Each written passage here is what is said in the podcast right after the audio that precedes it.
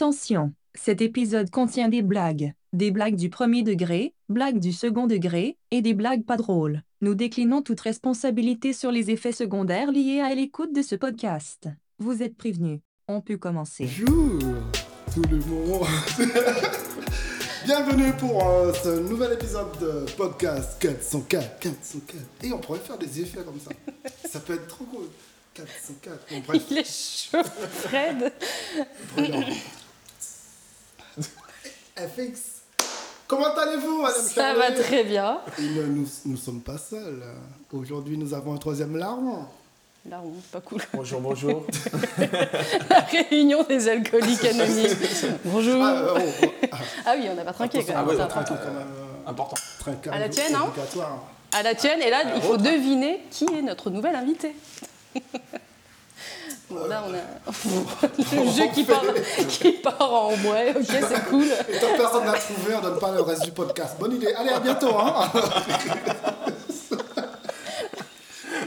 Jean-Claude Duss, donc, du coup. C'est exactement ça. On, on a changé son prénom volontairement pour des raisons d'anonymat.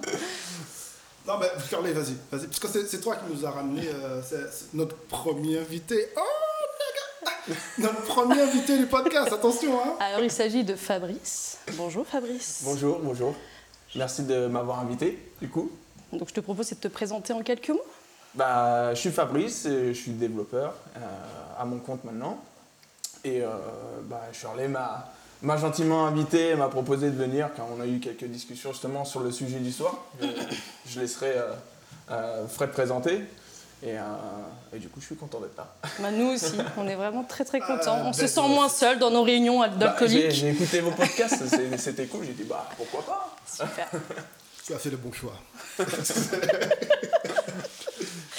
Et donc Fred, le sujet. Euh, le sujet, le, le sujet. Euh, en un mot, ce serait quoi euh, Bonne question. En un mot, ce En serait un mot. Euh, Pression peut-être dépression, Ouais, pression, dépression. Oh là là, c'est comme ça qu'on trouve les vieux jeux de mots pour les titres euh, des, des épisodes. Ouais, un, truc, un truc un peu putaclic, tu vois, mais au fond, euh, c'est Non, juste on pour- va, on va parler un peu de, oui, du- de, de la dépression dans le milieu de l'IT. Enfin, oui, on peut généraliser, je pense, au, au milieu de l'IT. Enfin, pas que de la dépression, mais de... de des diverses formes de pression qui peuvent amener de la dépression Exactement. ou autre chose. Ah, c'est beau quand tu parles. T'as vu? J'ai Ah, bien fait. hein. T'as bien fait. Et euh, c'est, euh, c'est- c'est- c'est- bizarrement, c'est pas si c'est parce qu'on en a parlé, mais je trouve que c'est un sujet qui, qui, devient très récurrent de plus en plus. Beaucoup de développeurs commencent à en parler ben, publiquement, et, et Twitter. et le, le- le pire ou le mieux, c'est qu'on se retrouve à avoir beaucoup de personnes qui apportent des réponses derrière, mais beaucoup plus que ce que si tu avais demandé euh, comment je peux loguer telle chose euh, sur mon app, tu aurais eu moins de réponses. tu vois. et, et là, tu te rends compte que c'est c'est pas qu'un mythe, c'est une vraie réalité, et on voulait un peu en, en- en discuter, Mm, pas simplement pour dire euh, la dépression et les pressions c'est mal, mais surtout pour apporter quelques pistes euh, à ceux peut-être qui passent par là actuellement ou, ou ceux qui connaissent des gens qui passent par là actuellement et démystifier aussi un, un certain nombre de choses que moi je trouve un peu euh, déplorables carrément dans, dans notre milieu. euh, une sorte de chantage affectif, euh, chantage. euh, bref. Oui, il y, a y plusieurs sources de, de pression, on va dire. Bah, tiens, Je- J'enchaîne, c'est ça? Enchaîne. J'enchaîne. Eh ben, c'est parti. Prends une petite gorgée si tu veux. Non, c'est bon, je, je, je le garde pour la fin. Ah, avant que je le dise, euh, on a, merci quand même à la réactivité pour pouvoir trouver la salle au dernier moment. Tout à fait. Euh, merci à Twitter et merci à Créas Créat, je crois que c'est ça. c'est ça. qui nous a invités, mais tech, tech, tech. J'ai jamais eu euh, un rendez-vous aussi rapide de voir. C'est vrai. un grand merci. Euh, ils nous ont donné une belle pièce. Euh, on a pu s'installer tranquillement. Euh, centrale dans Paris en plus, donc c'est idéal pour tout le monde. Donc merci beaucoup. Damien, merci. Allez, les pressions maintenant. Les pressions maintenant. Non, bah, je on peut parler déjà de comment on en est venu à ce sujet, euh, parce qu'on en parlait beaucoup avec euh, Shirley, qui avait euh, bah, beaucoup de retours de, de développeurs, Mm. et euh, moi, euh, pareil, beaucoup de retours de développeurs mm, dans n'importe quelle euh, société, en fait, ça peut être des, des ESN comme des clients finaux, un peu moins les freelances. J'ai pas eu trop les freelances, moi, par contre. Mais euh, donc on en est venu à ce sujet. On a vu que bah, déjà les développeurs se confiaient euh, de plus en plus, comme tu le disais tout à l'heure. Et en plus de ça, euh, c'est que c'est un sujet vraiment, on va dire déjà tabou à la base. Euh, personne n'ose vraiment parler des pressions qu'il subit euh, au quotidien. Généralement, ils rentrent à la maison, ils en parlent à leurs à leurs proches et ça ne dépasse pas ça, peut-être un ou deux collègues, mais pas plus. Mais là, on s'aperçoit, là, comme tu disais tout à l'heure, Fred, sur Twitter, il y en a qui se confient euh, bah, à Shirley, à moi ou à d'autres collègues. hein. Euh, et du coup, euh, j'en reviens à ce que tu disais, il y a plusieurs, bah, il y a plusieurs types de, de pression. Et euh, dans le milieu de l'IT, c'est ce que j'ai dit développeur, mais il n'y a pas que des développeurs. On peut, citer euh, bah, des RH, on peut citer aussi des, commerciaux. Euh, moi, j'ai des retours de, de personnes euh, voilà, qui n'étaient pas dev euh, à la base, de Scrum Master aussi, euh, PO. Et euh, alors, ça semble compliqué. Là, ça, ouais, ça semble compliqué, mais bah, après, il y a des pressions à différents échelons. Est-ce que c'est une pression au niveau euh, juste euh, au niveau de l'équipe, au niveau de l'équipe du, projet auquel ils appartiennent? Est-ce que c'est une pression au niveau, on va dire, un peu plus organisationnel, au niveau de euh, RH, managérial? Euh, ça, Je peux te donner un exemple. Par exemple, quelqu'un qui veut se faire augmenter et on lui dit non, non, on va pas t'augmenter. De toute manière, tu trouveras, trouveras pas quelque chose à, quelque part d'autre. C'est, tu sais, nous, on est les meilleurs euh, et euh, t'es bien là. Voilà, ce genre de discours, je pense que ça, ça vous parle. Vous avez déjà eu à faire des discours un peu, euh, voilà, l'herbe n'est pas plus verte ailleurs. ça, c'est, la meilleure. Mais euh, elle peut être aussi plus verte ailleurs. C'est, c'est 50-50, on n'en sait rien. Et ben, c'est ce genre de petites choses qui sont anodines, mais au final, c'est de la pression. Euh, c'est de la pression. Je- moi, je me rappelle, moi, j'ai eu affaire à ces, à ces phrases. hein. Quand j'étais, euh, j'étais plus junior, euh, voilà, on voulait tous avoir quand même une petite augmentation. Ça fait deux ans qu'on n'a pas eu. on se dit, bon, est-ce que c'est normal? J'ai bien progressé, je fais le travail. j'ai pas l'air trop mauvais, je sais que je dois apprendre, mais je pense que je mérite quand même un peu plus, surtout quand... Alors moi j'ai eu le cas où j'ai eu carrément un stagiaire qui était mieux payé que moi euh, et que trois personnes dans mon équipe. Non, mais c'était un. Non, mais c'était on un appelle 10X ça les- euh, engineer Voilà, en ça, stage, quoi. On appelle ça les gold stagiaires. Voilà, donc on s'est dit... euh, Ceux on qui ont un petit peu plus de tickets de resto. Voilà, on s'est- non, mais on s'est Bah, dit, c'est- on s'est dit avec notre équipe, on s'est dit bon bah soit, ok, peut-être que. Ah, on n'a dit pas de client. C'est une blague, on précise. Voilà, on l'a- on l'a précisé quand même au début du podcast. Non non, eh ben, Pardon. J'ai cité personne. non, mais euh, voilà, ça, enfin, ça, ça peut choquer comme ça, ça choque, effectivement, surtout bah, quand on, est une- on était une très bonne équipe, hein, on ne on s'est pas divisé après par la suite pour ça, mais euh, on se dit, bah, où est-ce qu'on va? Est-ce qu'on est qu'on fait quelque chose de mal? Est-ce que c'est, est-ce qu'on est, enfin, on sait qu'on est plus ou moins bon, on sait qu'on fait le travail en tout cas. Et euh, derrière, avoir des, des refus. euh, bon, là, je parle de, de salaire, mais ça peut être euh, après aussi au niveau euh, organisationnel dans, euh, dans une équipe. Alors, du, du coup, si on revient par exemple sur l'exemple euh, du salaire que tu donnais, Shirley, tu parles quand tu veux quand même. Oui, bien sûr. Je- je- je- Dès qu'elle est punie dans le coin, tu vois. Non, non, je vois. C'est différent. Comment vous avez géré ça Est-ce que vous en avez parlé déjà au sein de l'équipe librement? Oui, oui. et, euh, et comment vous avez essayé de démi- Enfin, parce que moi je me rends compte que quand tu as des pressions comme ça, le- la, la chose qui est la plus compliquée à gérer, c'est les questions que tu te poses à toi-même. Oui. À te demander, mais attends, c'est moi qui ai un problème ou pas en fait? C'est exactement ça. Et comment vous avez fait pour gérer ça? Vous en avez parlé à d'autres personnes à l'extérieur ou bien déjà si vous en avez parlé entre vous, c'est pas mal. mais Alors, comment en fait, euh, on était, euh, on va pas dire on était une bande de, de potes, mais presque. En tout cas, avec certains, on avait de très grandes affinités, donc on, discutait beaucoup euh, au quotidien et euh, c'était vraiment facile aussi. Donc euh, déjà, ça c'était une bonne chose, on va dire, pour en parler. Donc ensuite, on en a parlé, on s'est, on s'est concerté. on- personne trouvait ça normal. Après euh, est venu la- le questionnement de soi-même. Bah, Pourquoi nous, on est comme ça, lui est mieux payé, peut-être que c'est justifié. euh, euh, on ne s'est pas braqué, si, si tu veux, D'accord, ok. di- directement. Mais après réflexion, on s'est dit que c'était vraiment abusé quand même. Euh, et donc, du coup, bon, on est parti voir à notre, chacun notre tour notre manager. On a eu diverses réponses qui allaient de oui, peut-être ou non catégorique. Et euh, après, euh, bon, il y a, on va dire euh, des mois après, bah, l'équipe s'est quand même divisée parce que pour une, une autre raison, hein, c'était le, le contrat n'était pas renouvelé. Mais, mais ça a quand même laissé des marques dans, dans la tête des- de ces personnes. Alors, bon, moi, j'avais, j'avais on va dire, fait table rase de ça. Euh, et puis, euh, de toute manière, euh, bah, là, c'est à ce moment-là que Charlie m'avait contacté pour la première fois. Donc, donc, euh, Donc en fait, moi, la dépression, c'est mon business. Le truc horrible. J'allais revenir là-dessus, là.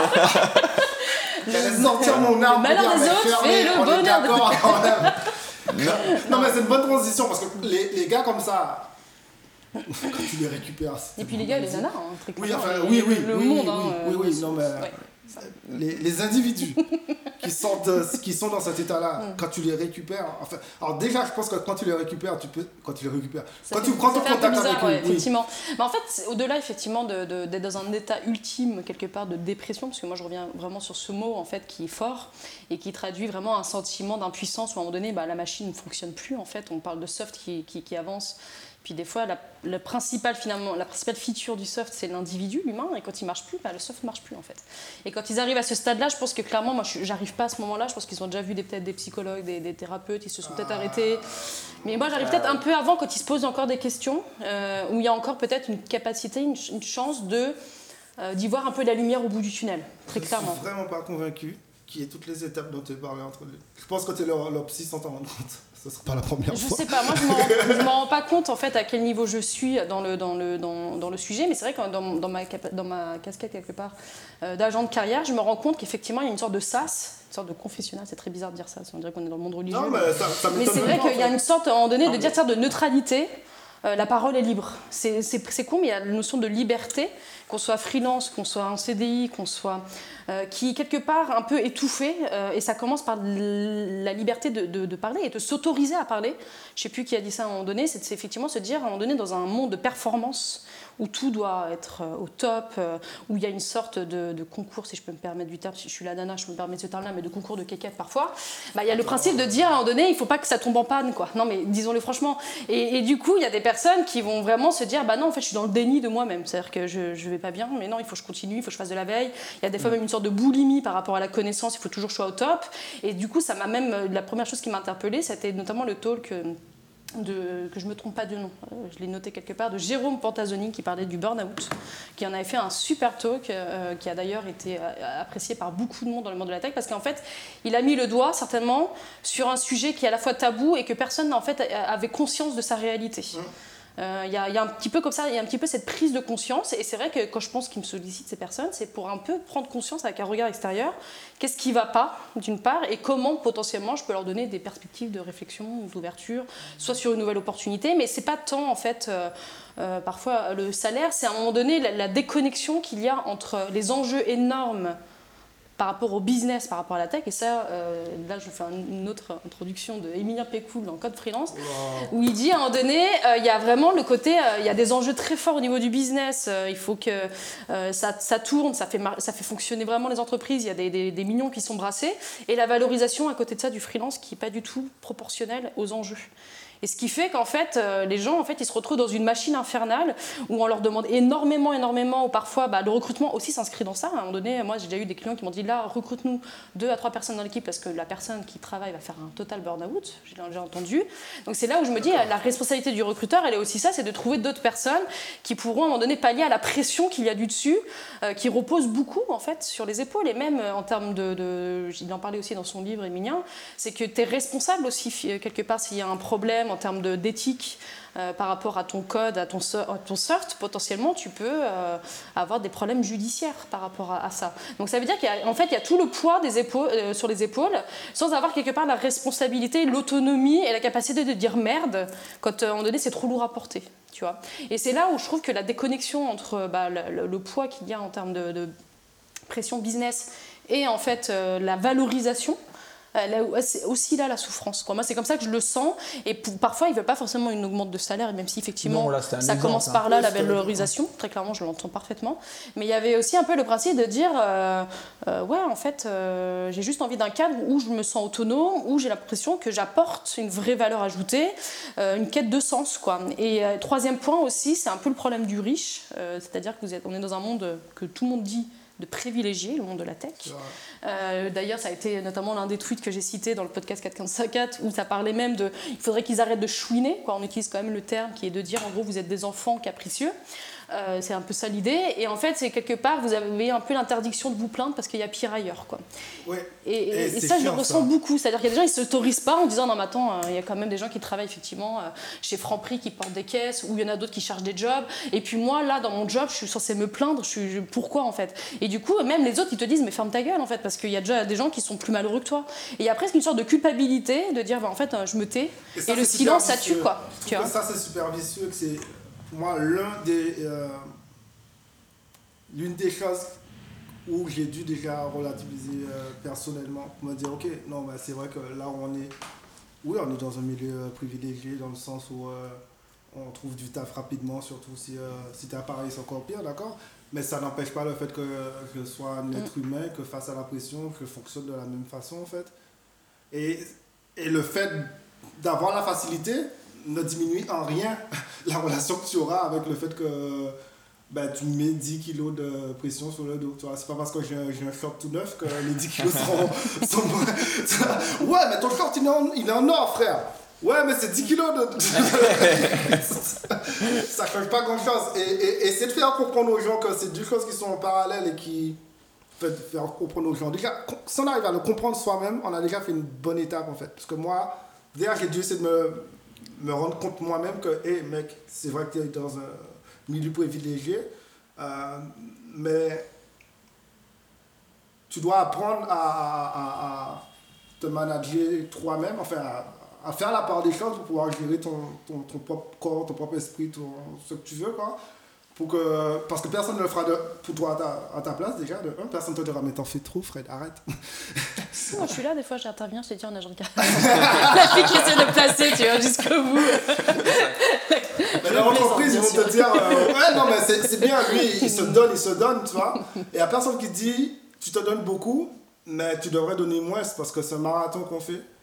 Et moi, le jour que j'ai réalisé ça, ça m'a obligé à, à, à ralentir c'était dur, hein, du coup, parce que quand tu as l'habitude à, faire un marathon sprint, tu te dis, ah ben, j'arrive pas, c'est que je suis pas assez bon parce que tout le monde le fait, en fait.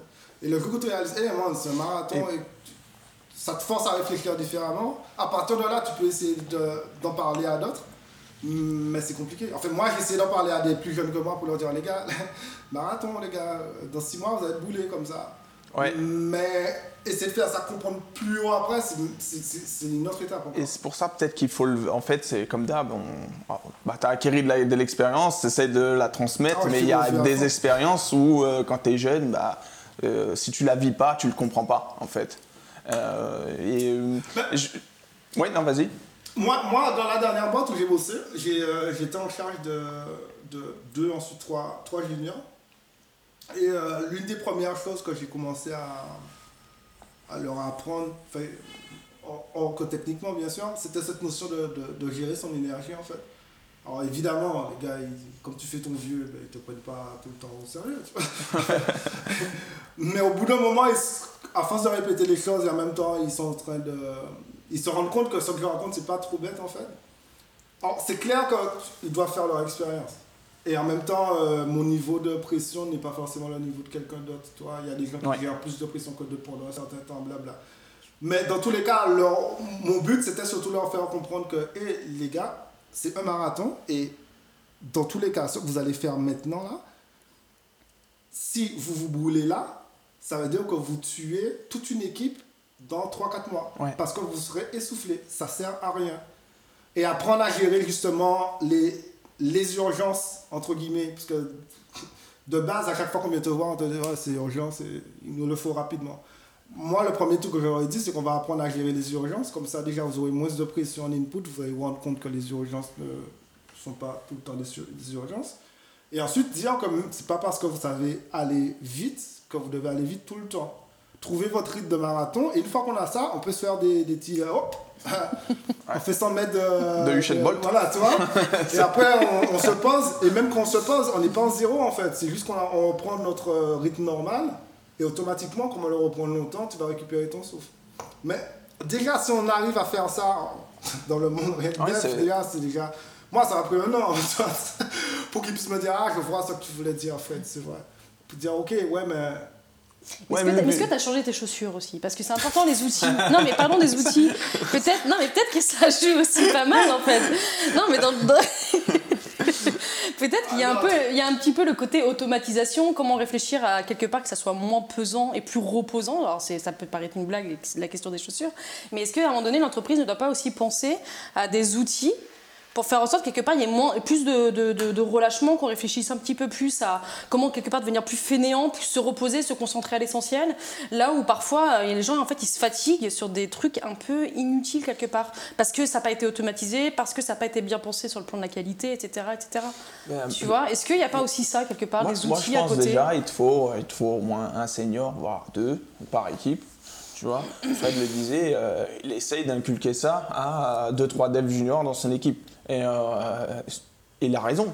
Il a raison, il les met en garde, il leur apprend, il leur apprend en fait ce qu'on n'apprend pas à l'école. À l'école, euh, vrai. à l'école c'est c'est toujours pareil. On arrive à l'école, oui, vous allez faire ci, vous êtes développeur, et puis vous allez sortir, vous allez devenir manager. euh, ça n'a rien à voir. Ils savent pas de quoi ils parlent. Par contre, gérer des, voilà, gérer- savoir gérer des urgences, savoir gérer son rythme. euh, quand on dit son- savoir gérer son rythme, c'est pas d'être fainéant, c'est juste euh, de comprendre euh, quelles sont les priorités sur ton projet et où il faut que tu ailles vite et où, il- où tu as le temps en fait. Parce que souvent, on vient te voir, il faut livrer ça vite. Ben oui, mais pourquoi, depuis quand c'est urgent? Pourquoi c'est urgent de, de- Il y a des questions à poser. Et euh, il y a un livre hein, d'ailleurs dessus, Clean Coder, où euh, il dit même euh, le développeur, euh, il, il y a deux chapitres pour dire le développeur doit savoir dire oui dans telle situation et savoir dire non dans telle situation. Ça fait partie de ce que euh, Fred parle. Écouté que le chapitre sur les noms. Moi j'en suis à la préface. J'ai trouvé ça sympa, il y avait des images, tu sais, la grosse conne. quoi. Non, mais tout ça pour dire que euh, il y a, voilà, il y a même des ouvrages qui en parlent. Et euh, être développeur, c'est pas être le gars le plus fort techniquement. C'est en- ça englobe en fait, mais euh, beaucoup de choses, et notamment euh, savoir gérer son rythme. Pour revenir sur les outils, t'avais fini, excuse-moi. Oui, oui, j'ai fini, j'ai fini. Euh, pour moi, il y a, il y a la notion d'outil, mais la notion de process qui va avec les outils aussi. Je prends un exemple très simple. C'est euh, Jira, qui est euh, le truc qu'on utilise partout pour pouvoir mettre des tickets, pour dire j'ai besoin de ça, tu vois. On voit pas, mais là, Fabrice il rigole, mais débat. je sais pas, du coup, si t'as dit un, un besoin de, à éviter. Ah non, c'est pas besoin, c'est un truc que tout le monde. Ouais, que personne n'aime. mais je crois que c'est ça, ouais. Personne ne l'aime. J'ai tu vois, la, vu la- tu vois, la beaucoup de- phrase, elle est, déjà, elle est pas juste, elle est non, pas mais c'est normale. ça, quoi. J'ai l'impression qu'il y a un côté, des fois, euh, chelou. On utilise tous un truc, mais personne ne l'aime. Non, en fait, pour moi, ça a été, pour moi, je pense que cet outil-là a été créé à partir d'une blague. Quand tu dis, oh, moi, les devs, euh, j'en ai marre, euh, parce qu'ils sont devs, qu'ils qu'ils ont, quand, ils ont inventé, quand ils inventé un truc où j'ai pas besoin de leur parler, j'ai pas donner du travail. Bah, je pense que c'est pareil pour Safe, mais bon, on en parlera plus tard. D'accord. Petit aparté. Et du coup, en gros, Gérard, les gars, ils tapent, euh, moi, en tant que, euh, je voudrais pouvoir faire bip de ce que tu veux. J'ai besoin de précision, s'il vous plaît. On est dans un débat sérieux. Moi, en tant que euh, relou de Shirley, je voudrais pouvoir faire ça, ça, ça et ça. Et ils te mettent le ticket, et ensuite, euh, théoriquement, le, ticket, ensuite, tu as, un process pour pouvoir dire Attends, on va prendre le ticket, on va voir qu'est-ce qui est possible, on va discuter avec toi, on va le faire rentrer dans un sprint, ensuite tu te libères, enfin, moyennant euh, deux, trois étapes en plus ou en moins. Ce qui est assez amusant, pourquoi je parle de ça, c'est que euh, très souvent tu as ça dans les boîtes, mais que les, les, les gens ils, ils veulent pas l'utiliser. Ils viennent te voir directement Euh, Ouais, c'est urgent, il faudrait faire ça, ça et ça. C'est bizarre quand même. tu vois Il détourne. Et moi, une technique que j'ai trouvée pour pouvoir filtrer les choses, c'est de leur dire euh, Mais quand un ticket gira, c'est tout bête comme phrase, hein. Mais rien que le fait de dire au gars, mec, commence à faire ton travail, crée un ticket Jira, et on en reparle après parce qu'il y a un process qui est en place. Parce que comme je dis, tu peux avoir l'outil, mais si les gars ne rentrent pas dans le process, ils le gardent pas. Il y a un process qui est en place. Si tu as deux solutions à ce moment-là. De un, le gars, il le fait pas. S'il le fait pas, c'est que c'était pas urgent. De deux, il le fait, Et, euh, Il sait et- pas expliquer son problème. voilà. Ça, ça, c'est la partie assez amusante en fait. C'est qu'il le fait et il, et il bug en fait. Et, et, et là, tu te rends compte que. En fait, il se rend compte que. Attends, j'ai besoin de temps pour pouvoir bien savoir ce que je veux. Ouais, c'est ça, c'est la fameuse question de qu'est-ce que le métier veut des fois. Parce que c'est trop, trop facile de pouvoir parler avec un gars et dire à la fin de ta phrase, tu vois ce que je veux dire. you know what I mean? Non. Alors que quand tu dois l'expliciter sur, euh, vrai, devant ton écran, Mm. de seul coup, le gars il se retrouve à confronter à lui-même et de un, soit il dit, euh, je n'arrive pas à l'expliquer. Donc là, on peut dire, mais là, on peut mettre une session où je t'aide à expliquer la chose. Mais on n'est pas dans du développement, on est, on est en avant là. T'en as conscience. Ou deux, il se rend compte que, euh, en réalité, j'en ai pas besoin. Ou j'ai déjà de quoi le faire en fait. Et dans tous les cas, sans rentrer dans des politiques de tu nous mets la pression, blablabla, bla, bla, bla, ça fait un premier filtre pour avoir moins de pression. Parce que tu mets les gens face à, à leur propre responsabilité par rapport à un process qui a été établi. Et là, on te regarde, enfin, c'est des process autour de l'agilité, maintenant, tout ça dans les banques assurances, donc c'est très mainstream quand même. tu vois. Même si tu as des blagues avec, tu vois, de l'agilité, euh, avec deadline, bon bref. Mais, mais euh, c'est intéressant de pouvoir juste faire les gens. Et, et- et ça, c'est un beau travail Et déjà. tu- tu n'accumules pas une pression du coup. Mais la question que je me pose, c'est là, vous me dites, euh, de ce que vous me décrivez, j'ai l'impression qu'il y a presque un biais dans le sens où vous êtes senior et vous savez dire non, et vous savez quelque part rediriger la, la- la- la discussion euh, face à une personne qui vous met la pression. Mais je, pose la question, je me pose typiquement la question pour des profils peut-être plus juniors. Ah bah. Comment ça se passe quand euh, bah, en fait, ils se retrouvent face à une pression, à valider leur PE, c'est leur première expérience. Des fois, ils ont une pression par rapport même à un titre de séjour. Quoi. C'est tout con, hein. mais je trouve qu'on est tout de suite dans un autre schéma de, de discussion et de et de tolérance à un, un ticket qui arrive et en, ou une personne qui te détourne en te disant bah voilà tu dois faire ça euh, va dire bah non en fait Et bah, euh, cette personne ne s'adresse pas de la euh, même manière en fait. c'est ça et euh, comment vous lui qu'est-ce que quel conseil vous donnerez en fait à une En personne comme définitive, ça, ça, qui ça sont dépend comment de la en fait configuration. Si tu as une configuration qu'avec des juniors, déjà, il y a, il- Ouais, il y a tu un auras un problème. Tu auras toujours un, tu auras un problème. Parce que le senior, il n'est pas là juste pour dire euh, je sais mieux faire que vous. Il est aussi pour dire bon, les gars, vous n'allez pas faire les mêmes bêtises que moi. tu vois. Et, et si tu as que des juniors, ça va être compliqué. Ils risquent de se faire, de se faire manger si au moins ils n'ont pas les techniques de base. Quand je parle de techniques de base, c'est on va suivre le process ou euh, simplement euh, tu peux faire le, le en fait. hein. Ah, on m'a dit qu'il faut faire un ticket, euh, j'aurais des problèmes si euh, je le fais euh, sans, sans, sans que tu aies fait un ticket. Alors, Bizarrement, euh, c'est une bonne réponse de junior. Et le gars, tu peux pas lui mettre la pression parce que, attends, le gars au-dessus de moi m'a dit que c'est par les tickets. En, en amont, tu peux aller voir le gars. Tu peux faire, moi j'aime bien faire l'idiot à ce moment-là parfois. Aller voir la personne, lui demander, on est d'accord qu'à partir de maintenant, limite l'enregistre avec mon iPhone. À partir de maintenant, je prends que des choses qui viennent des tickets Jira. Parce que de l'autre côté, ça veut dire aussi que si tu fais un truc qui n'est pas dans un ticket Jira, on peut venir te taper sur les doigts pour te dire, ouais, c'était pas dans un ticket. Donc, fais l'idiot à ce moment-là. Ouais, c'est- moi je pense que ouais, dans ces moments-là je suis bien d'accord avec toi mais c'est surtout quand c'est le management il déconne par Ah rapport à ben, ça c'est Tu ça que- quand euh, déjà lui-même il te met la pression en te détournant et là t'as envie de dire tu te faut reportes les à qui enregistrer, quoi pour leur dire comment tu c'est travailles. clair, le côté factuel quoi faut les enregistrer. Faut dire, on est d'accord là, si moi ici, ici, ici, si ça rentre pas dans un ticket ça moi j'ai tellement des fois des managers être co- complètement euh, incohérents par rapport à une injonction qu'ils donnent un jour et une autre injonction et même des fois avec des personnes dans l'équipe ils vont pas avoir le même traitement Clairement pas. Des fois, il y a un côté j'ai mes chouchous, quoi, et puis eux, ils peuvent pas bypasser parce qu'ils sont performants. Euh, Des fois, c'est même dans les équipes commerciales, on voit ça. hein. Et puis, avec certains, bah non, en fait, tu respectes les règles, et du coup, il y a comme une sorte de. On parle de presque de, tout ce que j'entends depuis le début, il y a presque le côté sportif, hein, la discipline, euh, le marathon et tout.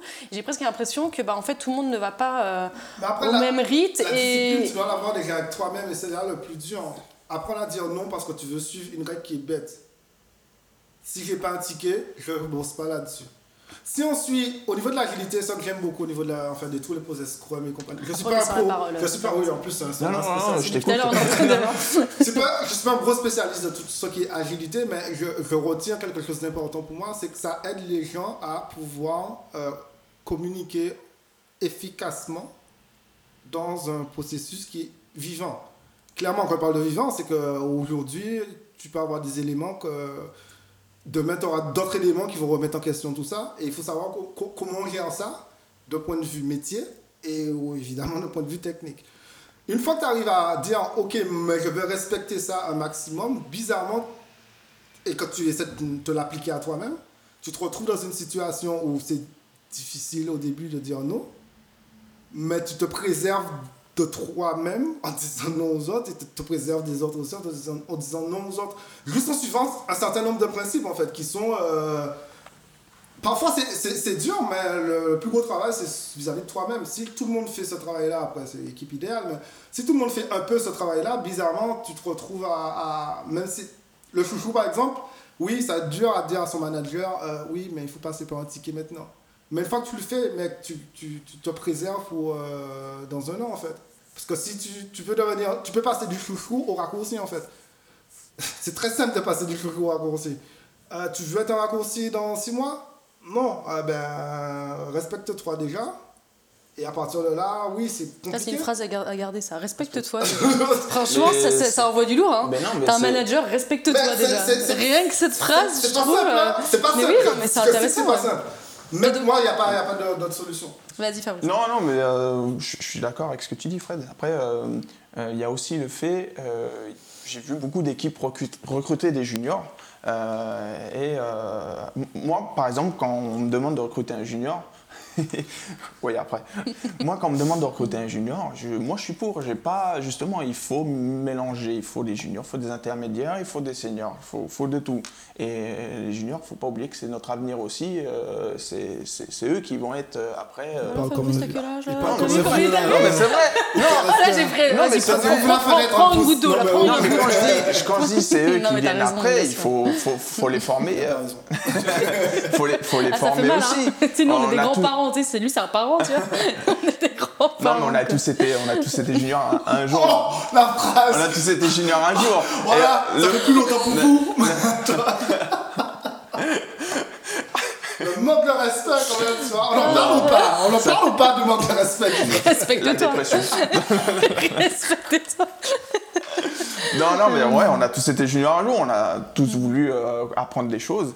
Et euh, en fait, je vois beaucoup d'équipes qui recrutent un junior et qui attendent du junior de faire le même travail que le senior. Et euh, ah ben euh, il a fait de l'azur ah bah ouais mais c'est super on, on cherche vraiment un mec qui fait de l'azur il a l'assertif la plus bas niveau mais il sait faire ça c'est ce qu'on nous dit.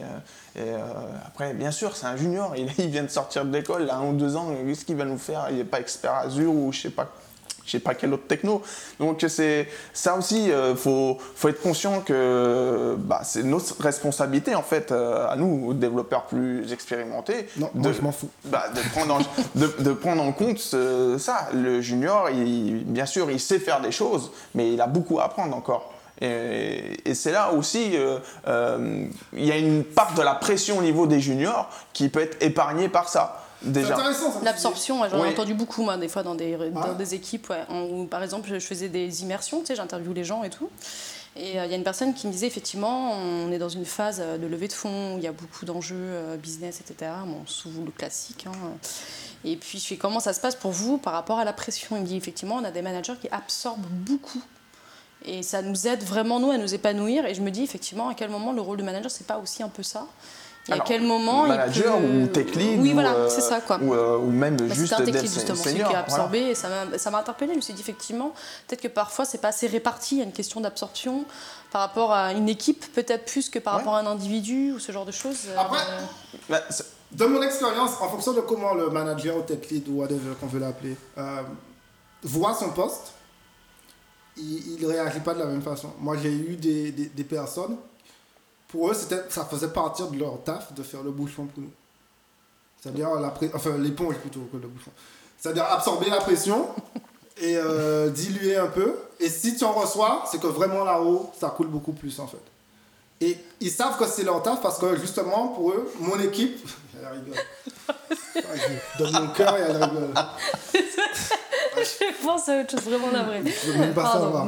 Non, ils absorbent la pression. Et, et, et si t'en as, en fait, c'est que vraiment là, ça déborde. Mais tu auras, même pas un dixième de ce qui existe Oui. vraiment. Parce qu'il faut. Et, et- ils- par- dans la relation qu'ils ont avec leur équipe, par contre, c'est. euh, bon, les gars, vous m'avez dit que moi, je fais le maximum pour que je puisse gérer au-dessus. Il y a des problèmes, c'est pas grave. Par contre, quand vous me dites que vous livrez tel temps, tel jour, on livre tel jour. Parce que je vous fais confiance. Si vous me faites confiance pour pouvoir filtrer, la confiance va dans les deux sens, en fait. Et quand tu instaures ce genre de relation-là avec la, la personne au-dessus de toi, entre guillemets, tu vas dans la bonne. Enfin, sel- selon mon expérience, c'est la meilleure façon d'aller dans la bonne direction. T'en as d'autres, par contre, qui, qui, qui voient leur euh, leadership comme étant le patron. Je donne les ordres et tu exécutes. Tu peux pas avoir le même type de relation. Non. Non, et ça aussi, il faut savoir aussi où est-ce que tu vas en tant que développeur. Si euh, quand, quand tu es en entretien, l'entretien il est dans les deux sens. C'est pas juste toi qui es C'est là. super ça que tu viens de dire. C'est pas juste toi qui es là qui essaye de te vendre. Il faut qu'aussi euh, en face, euh, bah, tu as un attrait technique qui est bah, de bonnes conditions pour que tu puisses t'épanouir aussi, que tu puisses apporter. hein. C'est dans les deux sens. C'est vraiment quelque chose de bilatéral. Je fais une parenthèse pour, pour tous les euh, jeunes développeurs qui nous écoutent. Cette phrase est super importante. L'entretien va dans les deux sens. Moi, quand j'étais. C'est juste une parenthèse parce que Oui, je trouve oui. ça super pertinent. Quand j'étais jeune développeur, je ne comprenais pas pourquoi les gars ils venaient me, euh, m'introduire tout l'historique de on est telle boîte et on a fait ci et on a fait ça et on a ça et on a ça et on n'a pas de baby foot mais et tu dis euh, ouais ouais d'a- d'accord mais enfin moi moi je suis venu pour me vendre alors que non c'est c'est un truc à double sens en fait tu, tu, tu dois donner le maximum pour moi c'est c'est de la drague pure et simple en fait Ouais. Et même savoir questionner. oui voilà Oui, alors ça, ça c'est ça c'est un art. ouais. un une fois que tu te rends compte que non ça va dans les deux sens aussi il faut que, Pour parce que c'est un des détecter les, avantages les signaux faibles. Quoi. C'est un des avantages de notre métier et qu'on ne l'utilise pas assez. Si on est dans, un, dans une situation où être développeur, en tout cas à Paris, je ne connais pas euh, dans le reste de la France ou du monde, dans le monde, parce qu'on nous écoute au Québec, comment ça se passe? Mais à Paris, en tout cas, par exemple, c'est assez simple. Que pas que c'est euh, n'importe quoi, mais c'est assez simple de trouver un travail rapidement.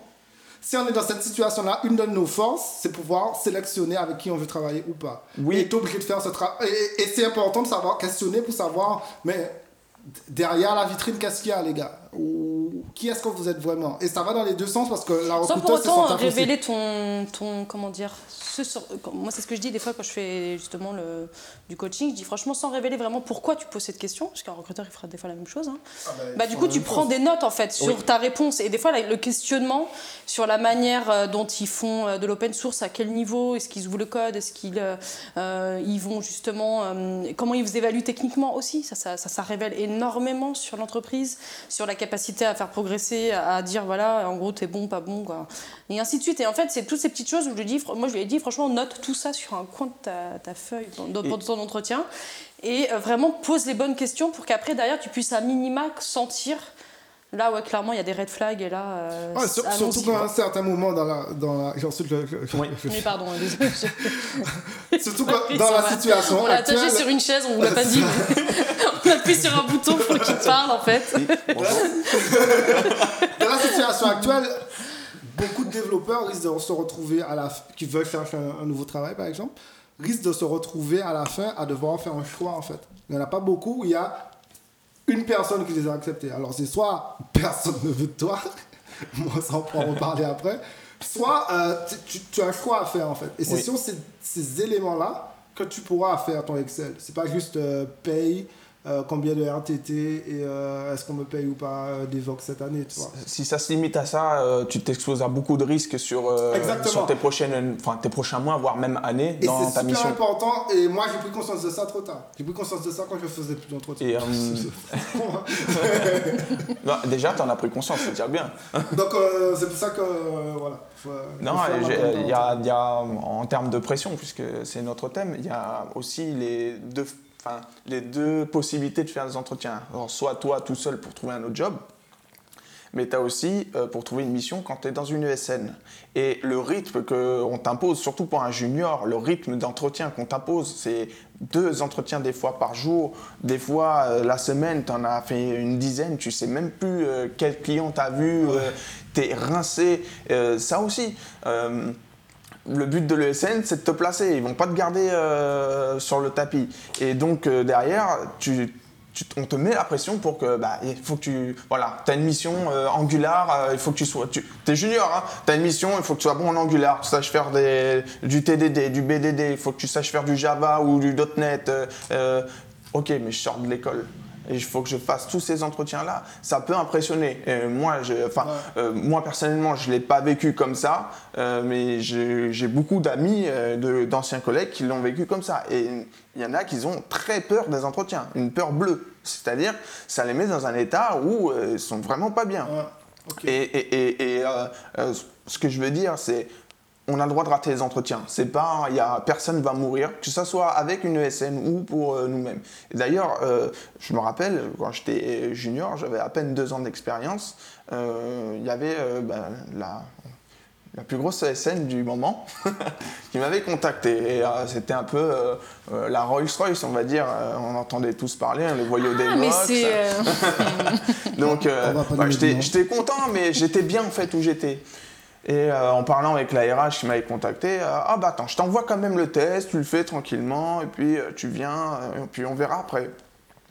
Puis j'ai dit, bon, bon, pourquoi pas, ça peut être marrant, je vais peut-être apprendre des choses. Et ben, je crois que c'est le meilleur truc que j'ai fait, en fait, quand j'étais junior. Parce que j'étais là-bas, je me suis fait démonter, bon, par un très gros développeur que, que j'aime beaucoup d'ailleurs. Je ne vais, vais, pas dire son nom, mais j'ai appris. C'est trop intime, non, mais on comprend. non, non, non, non, mais il m'a. franchement, il m'a tué euh, bah, techniquement, euh, mais euh, il a pris le temps de me tuer techniquement. Ah. C'est-à-dire que j'ai fait un kata. C'était bienveillant, quoi. Ce kata-là, je l'ai merdé. il avait mis la crème avant. Je suis sorti avec un coca. Hein. Pardon. Pardon, continuez. Non, mais j'ai fait le kata que j'ai. J'ai fait, fait, le kata qu'on m'avait demandé. Euh, bon, bah, je, l'ai complètement raté. Euh, voilà, je, je, pensais avoir un certain niveau et je me suis mis au pied au mur. J'ai vu que je n'avais pas ce niveau-là. Par contre, là où c'était très intéressant, c'est qu'il avait pris beaucoup de temps. L'entretien a duré 2h30 pour dire la vérité. C'était un de mes oh, plus longs. C'est un date. Oui. ah oui, c'est les préliminaires. Mais, mais, voilà, il a pris le temps pour euh, prendre chaque ligne, chaque question qu'il m'avait posée. Il m'a dit voilà, ça c'est important que tu fasses ça comme ça. Donc du coup, j'ai tout noté, j'ai tout retravaillé à la maison. J'ai refait le kata chez moi. Et euh, alors après, c'est marrant parce que ce kata, euh, ben, évidemment, ces mecs ils partent dans d'autres boîtes. J'ai dû le refaire plusieurs fois après. mais ça, c'était juste pour la, blague, mais, euh, mais, derrière, en fait, ça m'a appris euh, beaucoup de choses sur, euh, sur mon niveau, sur moi-même, où je me situais, où je devais aller en fait, qu'est-ce que je devais faire pour aller là où je voulais atteindre au niveau, au niveau technique, je parle. Et j'ai appris aussi que faire un entretien et le rater, eh ben, c'est pas grave. J'étais, ok, j'ai raté mon entretien, mais j'ai appris beaucoup de choses. Au contraire. C'est intéressant. Je pense que beaucoup de jeunes devraient entendre ça. Dire que, ben, enfin, il y a raté et raté. Tu peux rater, ben oui, on t'a pas pris. Oui. Mais si tu arrives à récupérer quelque chose sur lequel tu peux rebondir, j'ai envie de te dire, ben, fais, ça encore plus. Si, je dois résumer ça, c'est pas grave de, de, rater un entretien, mais il faut toujours partir avec quelque chose. Euh, qu'on apprend. Que ça soit technique ou ça peut être euh, autre chose. Ça peut être euh, des questions, je sais pas, sur l'agilité, ça peut être des questions, bah justement, on, teste des questions pour voir comment est l'équipe en face et, se, donner une, image de l'équipe. Peut-être qu'on peut avoir, j'appelle ça, pas des questions pièges, mais des questions qui vont nous donner des indications sur là où on va aller dans les prochains mois ou dans les prochaines années si on va en mission là. C'est, enfin, un entretien. C'est toi qui me disais que tu, donnais des, tu, envoyais parfois des retours à l'époque aux candidats par rapport à leur entretien? Alors moi, c'est deux choses, effectivement, là, en ce moment, euh, par rapport à, mon rôle d'agent de carrière, je replace ça, mais c'est une réalité. non, mais c'est vrai, c'est, non, mais vraiment, c'est-à-dire que je suis exactement dans cette logique-là, c'est-à-dire de démystifier l'entretien dans un cadre neutre et sans enjeu. C'est-à-dire que, je, quelque part, je prépare les personnes à rencontrer des gens de la technique. Typiquement, il y a une personne qui s'est reconvertie du monde euh, public au monde privé et il a l'impression que ce n'est pas tout à fait les mêmes enjeux, les mêmes sujets, etc. Je lui dis, bah, tu sais quoi, rencontre d'une part des ESN pour effectivement voir déjà sur des structures qui a priori recrutent plutôt facilement, est-ce que déjà ça passe? Premièrement, et puis après je dis rencontre aussi des gens qui sont de la technique que je considère plutôt euh, bienveillants d'une part, pédagogues et aussi de bon niveau. Et donc du coup, rencontre-les pour voir effectivement si, euh, quels sont les retours sur le niveau, puis aussi comment t'aider à faire ta veille et progresser. Et c'est exactement cette petite passerelle que toi tu as vécue que j'essaie de proposer aux gens, et des juniors, des gens en reconversion, des gens... Et pareil, il y en avait un autre où c'était un no-go qu'il a eu, qu'il a eu, il s'est posé des questions, il s'est dit mais tiens pourquoi, etc. Je dis bah tu sais quoi, refais une sorte de double validation, tu sais un peu comme un, je sais pas comment dire ça, mais à un moment donné, tu dis toujours il faut avoir une double. Arrête, Fred. ne joue pas avec ce jeu. Ne joue pas à ce jeu-là. S'il te plaît. Euh, partir en couille ce truc. Donc oui, une sorte de... comme on dit, voilà, des fois tu as besoin d'avoir un double regard, euh, on va plutôt partir comme ça, parce que voilà, euh, par rapport à une situation donnée, et donc du coup ça te permet de comparer, de benchmarker, de dire, ah bah tiens, effectivement, euh, sur cet aspect-là, j'avais pas vu ça comme ça, l'autre personne m'a dit plutôt ça, alors des fois ça peut être concordant, des fois ça peut être une sorte de, voilà, double validation, en disant, bah tiens, tiens, effectivement ça revient deux fois, pourquoi, et donc du coup de pouvoir corriger le, tir. Mais c'est exactement ça en termes de de proposition, c'est finalement de dire à un moment donné, bah, il n'y a plus d'enjeu, tu rencontres, tu vois ce que ça donne, s'il y a une sorte de coaching ou de mentoring, on sait rien, sur le long cours, bah, tant mieux, et puis ça permettra à la personne d'être plus prêt quand il y aura vraiment des enjeux. C'est être une sorte de, test, bêta testing, puis après tu fais vraiment l'entretien, et tu es plus préparé dans la manière de, discuter de, ce que tu sais, de ce que tu sais moins, parce que tu sais un peu plus où mettre le curseur en fait. Petit aparté, voilà, mais c'est quand même une chose vraiment qui qui a aidé aussi un argument par rapport à des clients où ils avaient des doutes sur le niveau technique, mmh. ou eux, s'ils avaient des doutes, euh, des doutes pardon, sur leur niveau technique. Et c'était vraiment une sorte euh, ouais, de, de, petit, de, petite passerelle comme ça qui était vraiment intéressante. Je là, on est à, un, peu, un peu sur la fin du. Puisque ça a fait euh, 45 minutes, je crois qu'on parle. Moi, il y a un truc que... T'as beaucoup parlé, Fabrice. Ah, excusez-moi. Ouais, je voulais juste finir avec un, un élément qui, euh, qui pour moi m'exaspère le plus, pour ne pas dire que ça m'énerve, c'est cette notion de ce chantage qu'il peut avoir vis-à-vis de certaines personnes pour leur dire qu'ils ils vont pas trouver mieux ou que le, euh, le milieu est petit. Peut-être as vu le, le, tweet de, de, ça? Oui, mais en plus c'est récurrent, c'est vraiment récurrent. Je veux dire, ah oui, mais attends, si tu parles comme ça, tu sais, le milieu est petit, moi je vais passer quelques coups de fil et compagnie. Donc déjà, euh, à ceux qui utilisent cet argument-là, si jamais vous m'entendez, ben, vous avez le bonjour. Hein non, mais j'avais pas envie de mettre la mention explicite. Je sais pas comment on fait, ça va se non, mais surtout que ça va dans les deux sens en fait. De la même façon que si le marché est si bouillant actuellement, c'est que tout le monde recherche. Si le milieu est petit, ça veut dire aussi que moi, je peux assez rapidement, enfin moi, X, c'est pas Fred Cécilia, c'est X peut assez facilement dire voilà ce que moi j'ai vécu dans telle boîte et apporter une belle couche de merde sur la boîte en fait. Parce que évidemment, si ça c'est une réalité, il ne sera pas le seul à, à, dire euh, telle chose. Il y aura des gens qui vont dire euh, ah moi aussi. Enfin, je pense surtout en général, c'est des anciens qui sont partis aussi, qui, rebondissent à deux pieds pour dire Ah, ah mais c'est pour ça que je suis parti. En fait, faites attention à ce que vous dites. Ce genre de chantage-là, je le trouve vraiment inadmissible dans le sens où, à ce jeu-là, c'est pas sûr que ce soit le développeur qui perde. Si chaque développeur devait commencer à lister euh, toutes les embrouilles ou les, les, petites choses bizarres qu'il a pu avoir dans une boîte, alors ce sera pas c'est pas le truc j'encourage personne à aller s'amuser à faire un site là-dessus c'est pas c'est pas le plus pertinent à faire actuellement mais euh, ah, moi j'ai fait une blacklist. Hein. Ah, ok. non, mais vraiment. C'est-à-dire qu'à un donné, les retours de deck, quand ils sont récurrents et que bah, j'ai fini par dire tiens, cette boîte-là, elle a tendance à être. Alors après, les, managers, les managers ils changent, le management il change, mais quand même, globalement ça révèle un peu la culture. C'est con, mais c'est une culture d'entreprise. On parle des cultures qui sont bonnes, ah, bah, mais il y a la culture qui sont. Alors je sais pas s'il y a bonne ou mauvaise, mais c'est une culture, quoi. C'est-à-dire le contrôle, le côté, bah voilà, nous on fonctionne comme ça. Des fois, c'est les patrons d'entreprise qui sont comme ça. Et tu peux pas changer un patron ah, bah, d'entreprise. Ah, tu peux pas changer patron Et donc moi, je me suis fait vraiment une sorte de blacklist, quoi. Ben où euh, j'ai mis les boîtes qui étaient plutôt dans cette culture-là. Alors je la mettrai pas sur les réseaux, mais quand on en parle, je dis effectivement, euh, cette boîte-là, je te En tout cas, moi, tous les jeunes qui peuvent nous écouter là, ou bien tous les seniors qui voudraient juste prendre 10 secondes du podcast parce qu'on a été long pour envoyer, c'est leur dire, euh, les gars, c'est des mensonges. Enfin, l'herbe n'est peut-être pas plus verte ailleurs, mais elle est peut-être aussi. Et vous avez autant de pouvoir que la boîte dans cette histoire de je, je, je peux te descendre en fait. Parce qu'en réalité, comme le milieu est petit, ça va dans les deux sens. Et moi, ça, ça m'exaspère d'entendre des, des gens qui ont un peu ce flip de se Et dire. les gens qui disent ça aux, aux juniors, l'herbe est peut-être plus verte, moins verte ailleurs. Moi, je leur conseille de leur dire, il faut arrêter de fumer l'herbe. Parce que là, vous ne me payez pas depuis je sais pas combien machin, vous m'augmentez pas, c'est vous qui fumez l'herbe en fait.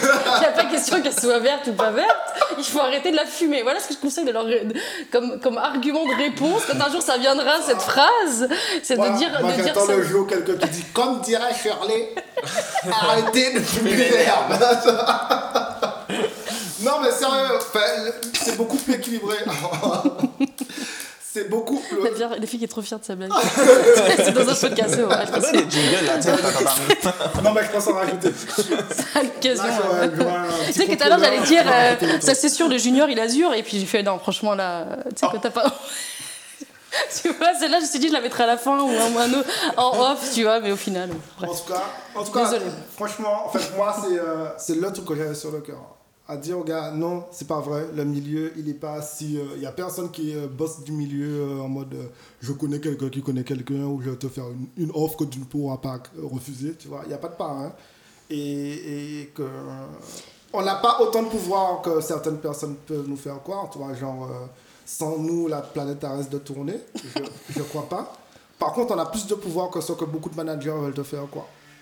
Oui. Beaucoup plus.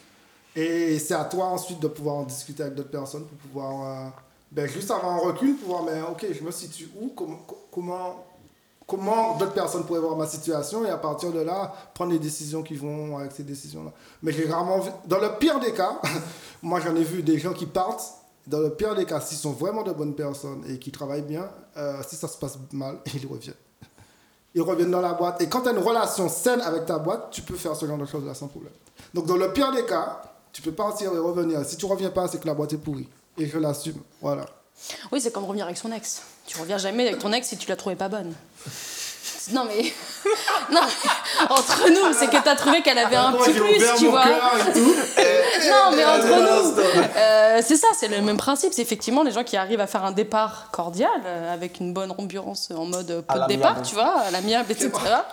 Et bah, des fois, les personnes reviennent parce qu'effectivement, elles constatent que l'herbe n'est pas plus verte ailleurs. Mais il y a le principe de se dire, effectivement, que euh, c'est con, mais la réputation, tu vois, elle va effectivement dans les deux sens. Il y a le pouvoir des, des devs ou des développeuses avec euh, les entreprises, mais aussi les clients. C'est bête, mais tu vois, ils ont leur petit avis aussi.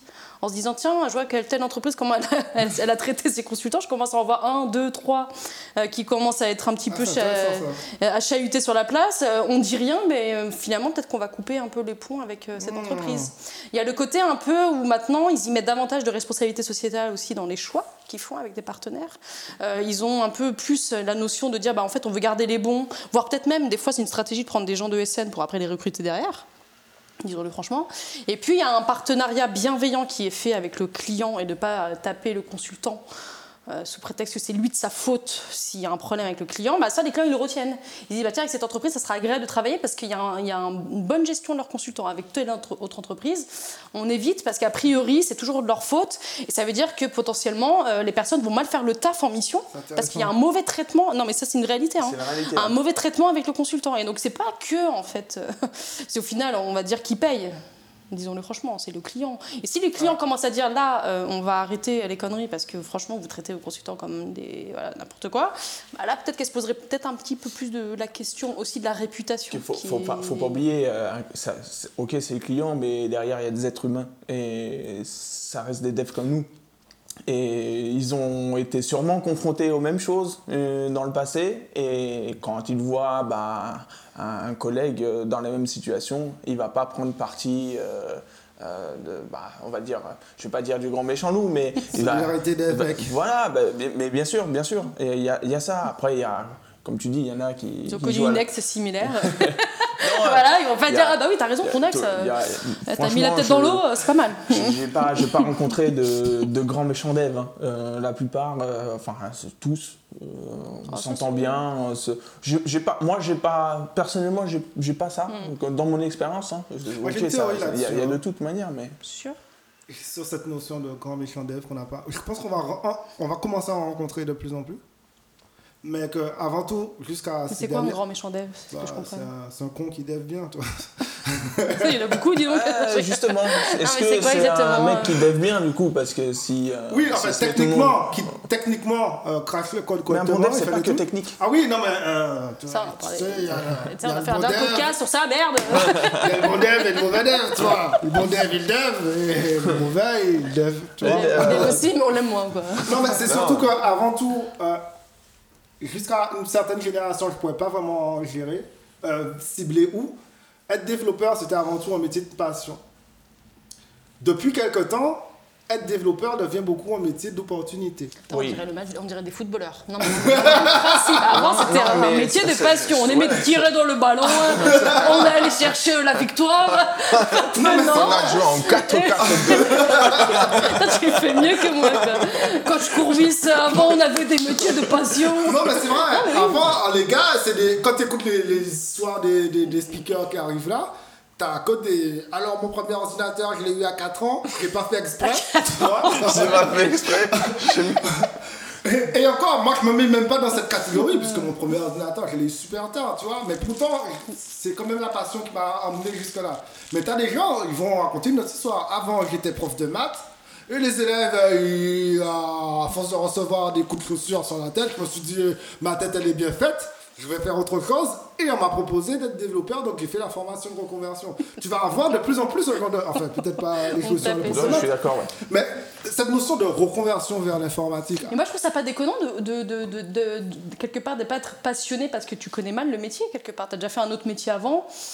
Mais c'est de donner Ah, mais je envie d'eux. C'est plutôt pas- ça là, le je plus dis dur. c'est eux qui, qui vont tous devenir des méchants. Je dis simplement que comme tu as ces gens qui vont arriver là parce qu'il y a de l'argent là, ça ouvre c'est la porte ouverte à des gens qui vont. Ben moi, euh, moi, je suis venu travailler, faire mon truc. Et euh, je rentre chez Alors moi moi le c'est soir. marrant, mais tu vois, j'imagine terminé. autrement quoi, les grands méchants. Après, ça, qu'est-ce qu'on met derrière le mot méchant? Mais presque des fois, il y a une sorte de religion. Tu sais, il y a des gens Ah qui oui, vont te non, dire ouais. non, mais on n'ouvre pas la porte. Nous, de notre secte, euh, euh, on, on, on fait pas rentrer les gens qui, Non, qui ont eu une euh, autre vie avant, tu vois. Il faut qu'on soit dans une consanguinité. Et des fois, il y a un petit côté un peu chelou euh, de dire bah en fait, ces gens-là, ouais, c'est pas des vrais devs, tu vois. C'est pas des vrais, tu vois. Bah, C'est- je- c'est presque, c'est presque des fois un peu méprisant et, et moi j'ai envie de dire tout le monde a sa place si effectivement on donne l'envie d'eux quoi. Non, mais Et comme ça, de, de- de nanas te diront ce discours Bah franchement j'avais envie de faire ça mais ça m'a pas donné envie. Des gens quoi. comme ça, t'en, as, t'en avais déjà il y a 10 ans. Hein. Les Hmm. gens qui font du Java et qui crachent sur des gens qui font du PHP. Hein. Ça encore, mais ça on est d'accord. Oui, non, mais c'est dire c'est- que cette partie-là, elle, elle est pas nouvelle, dans le sens où, Oui, oui. euh, enfin, j'exagère un peu, mais t'as des gars qui vont te dire, ah, tu fais, ah, tu travailles sur ça, ouais, non. Non mais sur le sujet de la passion, je trouve qu'il y, a il y a un vrai débat aussi là-dessus. C'est à quel moment on estime que t'es pas euh, complètement workaholic à être passionné justement et puis Je ceux qui ont une vie en fait, et ben en fait euh, ils sont pas passionnés quoi. Je Tu pense vois. que ça pourrait être Un nouvel épisode. Par contre, Ah, bah, tu voulais dire un truc, Oui. je suis désolée. Enfin, non, non, bah, non, parce qu'en fait, tu la fin, hein, c'est Non, non, parce que hein. tu, toi, tu, tu Il en as, dit en exactement ce que je voulais dire. Et vos gars, pardon je vais finir mon verre. On est très mauvais pour euh, Ah, accueillir les invités. c'est ce que je disais moi, au moi, je suis bien. hein. Je suis pas invité en fait, je suis venu En là. tout cas, Fabrice, tu as, déjà, merci euh, d'être venu euh, pour discuter avec nous. Ça, ça nous change de nos têtes à tête. Bah, de rien, merci déjà de m'avoir accueilli. C'était un- super adresse. Pardon Puis relou, non, pardon. Attends, j'en suis à deux verres. Attends, à un moment donné, il faut aussi comprendre. J'en ai 203. On te laisse le mot de la fin. Fais gaffe, il y a euh, des milliers de. euh, Bah, mince, alors. Eh, mais Québec. c'est- eh, c'est- Français c'est une sorte- C'est une de pression, ça. Super mot de la fin.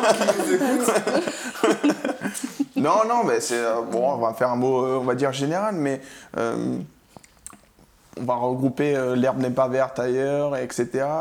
Voilà, quelle que soit la pression, en fait, euh, euh, comme tu l'as dit, Fred, on a, on a quand même un métier bah, qui bouge beaucoup. La plupart d'entre nous, on change de mission assez régulièrement. Quand je dis régulièrement, ça peut être deux ans, trois ans, ça peut être quelques mois. Même si il y a quelques autres qui sont chez un client, on va dire, pendant longtemps, il va subir des pressions aussi. Euh, Il faut savoir euh, bah, les juger, les rythmer et euh, c'est surtout être capable de- d'esquiver certaines choses, comme tu l'as dit tout à l'heure. mais aussi euh, ça à nous de montrer que bah, de se rendre compte qu'on en subit déjà aussi. Il y en a qui ne s'en rendent pas compte.